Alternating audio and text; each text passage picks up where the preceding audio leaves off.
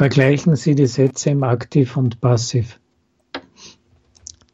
Mein Freund hat mich zum Geburtstag eingeladen. Ich bin von meinem Freund zum Geburtstag eingeladen worden.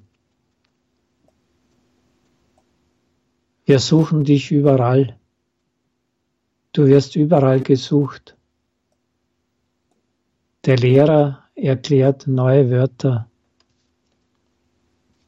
Neue Wörter werden vom Lehrer erklärt. Er schrieb zwei Briefe. Zwei Briefe wurden von ihm geschrieben. Das Kind hat das Glas mit Wasser umgeworfen. Das Glas mit Wasser ist von dem Kind umgeworfen worden. Der Lehrer wird mich morgen in der Stunde fragen. Ich werde morgen von, vom Lehrer in der Stunde gefragt werden. Meine Freundin las viele deutsche Bücher. Viele deutsche Bücher wurden von meiner Freundin gelesen.